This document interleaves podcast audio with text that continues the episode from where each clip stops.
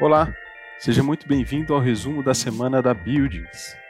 Eu sou Jean Santos, hoje é dia 5 de fevereiro e eu vou trazer para você as principais notícias do mercado imobiliário. Lembrando que as matérias estão disponíveis na revista Buildings e também nas principais plataformas de streaming. Vamos agora para a nossa primeira notícia que foi publicada no portal E-Commerce Brasil.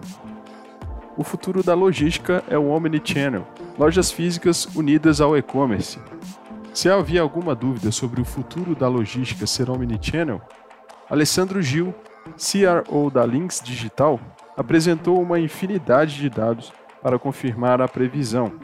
De cara, ele trouxe uma pesquisa do Google que aponta um crescimento de 430% nas buscas sobre entrega rápida. Outro ponto interessante e que correlaciona sobre a logística omnichannel é que 32% dos brasileiros que buscam a disponibilidade do produto em lojas se deslocam até 3 km para fazer a retirada no local.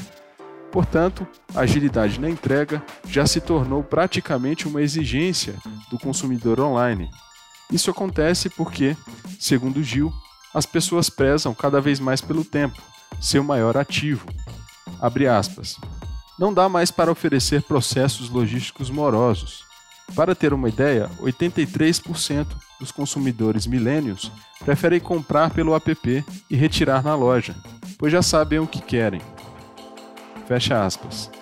Ao conectar uma loja física ao e-commerce, o CRO da Lynx garante que se abre uma oportunidade enorme de melhorar a experiência de compra e, consequentemente, o faturamento da loja.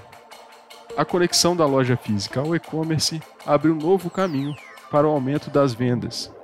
Isso porque é o incremento do estoque que está unificado. O inventário mais que dobra de proporção e, consequentemente, traz uma experiência de compra mais fluida ao cliente e o aumento das vendas. Além disso, ao ponto da economia de frete, mais barato ou de graça, com a chance de levar mais tráfego à loja com outras opções ao cliente. Segundo uma pesquisa da Lynx, a conversão na loja física sobe para 40%.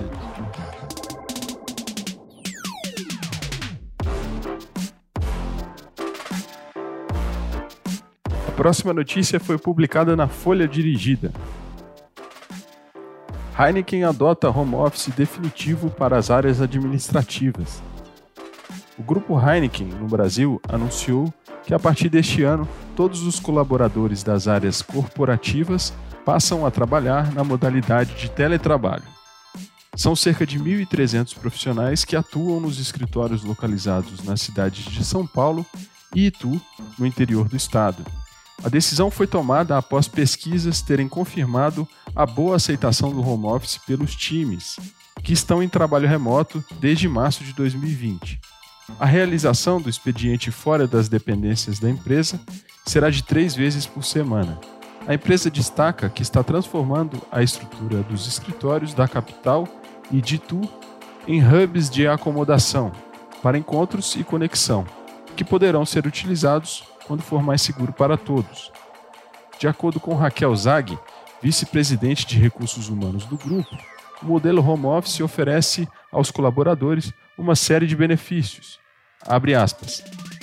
Depois de nove meses de trabalho de forma remota, entendemos que esse modelo gera autonomia e flexibilidade para que os funcionários sejam protagonistas das suas carreiras, tenham qualidade de vida e proximidade com suas famílias. Fecha aspas.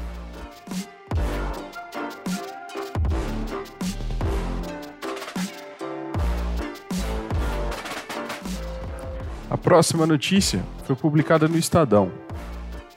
Quarta maior operadora de logística no mundo desembarca no Brasil.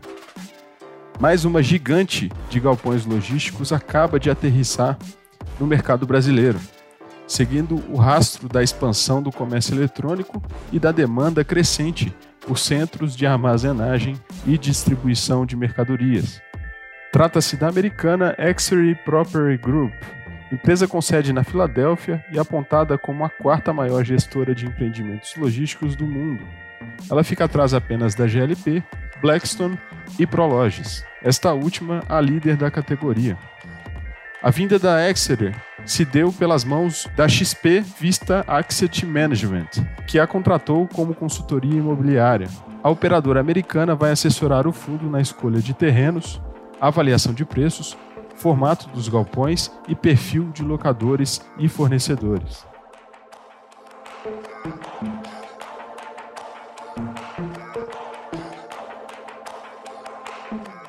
A próxima notícia foi publicada no Valor Invest. Índice de fundos imobiliários se aproxima do patamar pré-pandemia. Em 2020, a maior parte dos ativos sofreu com a pandemia.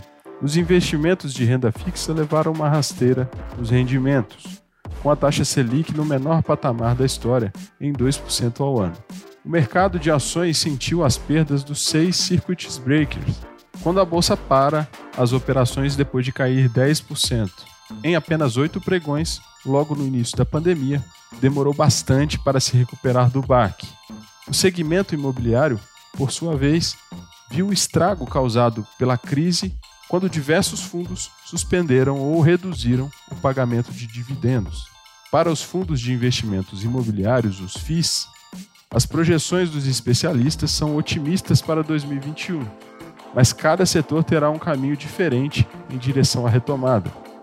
O IFIX, índice que acompanha o desempenho dos fundos de investimentos imobiliários, sofreu, em março do ano passado, uma desvalorização mensal de 16%, puxado principalmente pelas incertezas sobre o que ainda estaria por vir com o avanço da crise de saúde. Ainda de acordo com o relatório Fundos Imobiliários Dividendos em Quarentena, produzido pelo analista de FIIs da XP, Renan Manda, os setores mais afetados pelas medidas de isolamento social e o fechamento do comércio não essencial foram de hotéis e shopping. Com relação aos dividendos, o documento mostra que o IFIX registrou queda de 13% no pagamento dos rendimentos. Para efeito de conhecimento, em março de 2020, a remuneração dos fundos de hotéis caiu 100%, enquanto dos shoppings recuou 61,4% na comparação com fevereiro. Olhando apenas para os fundos de tijolo, aqueles que investem em imóveis já construídos e geram uma renda recorrente a partir do aluguel ou da venda, fundos de shoppings, lajes corporativas, galpões logísticos, residenciais e outros, o volume de ofertas ficou em 11,2 bilhões de reais. Como mostra o estudo, deste montante, 56% da captação foi puxada pelo setor de galpões logísticos. Os fundos de shoppings, por sua vez, não registraram nenhuma oferta.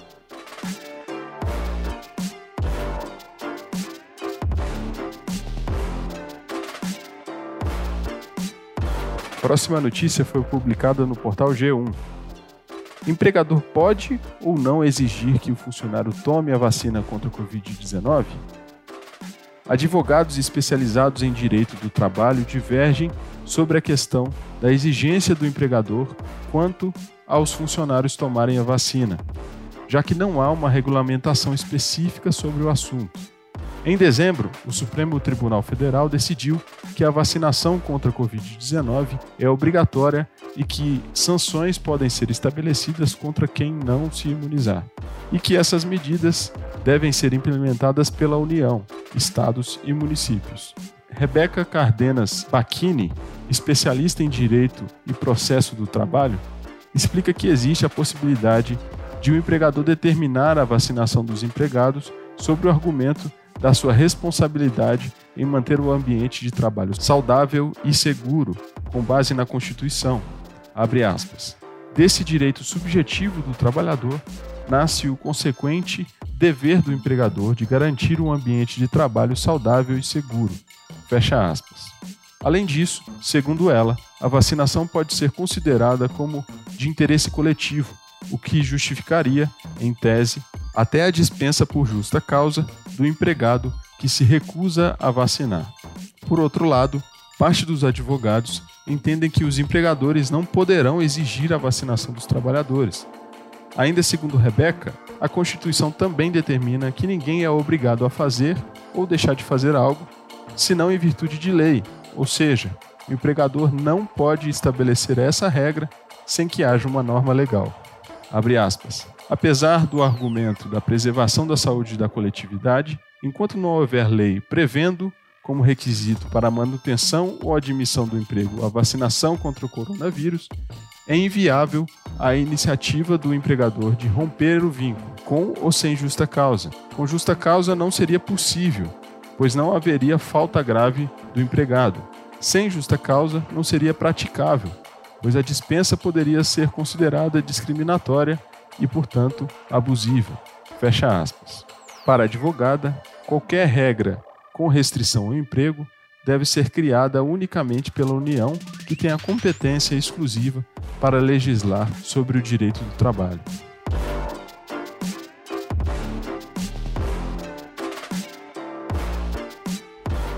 Antes de finalizar, também te convido para conferir os artigos e outros conteúdos na revista Buildings e também no nosso canal do YouTube. Nessa última semana, publicamos um artigo muito interessante sobre o escritório no formato plug and play, um modelo que tem ganhado força em meio à pandemia.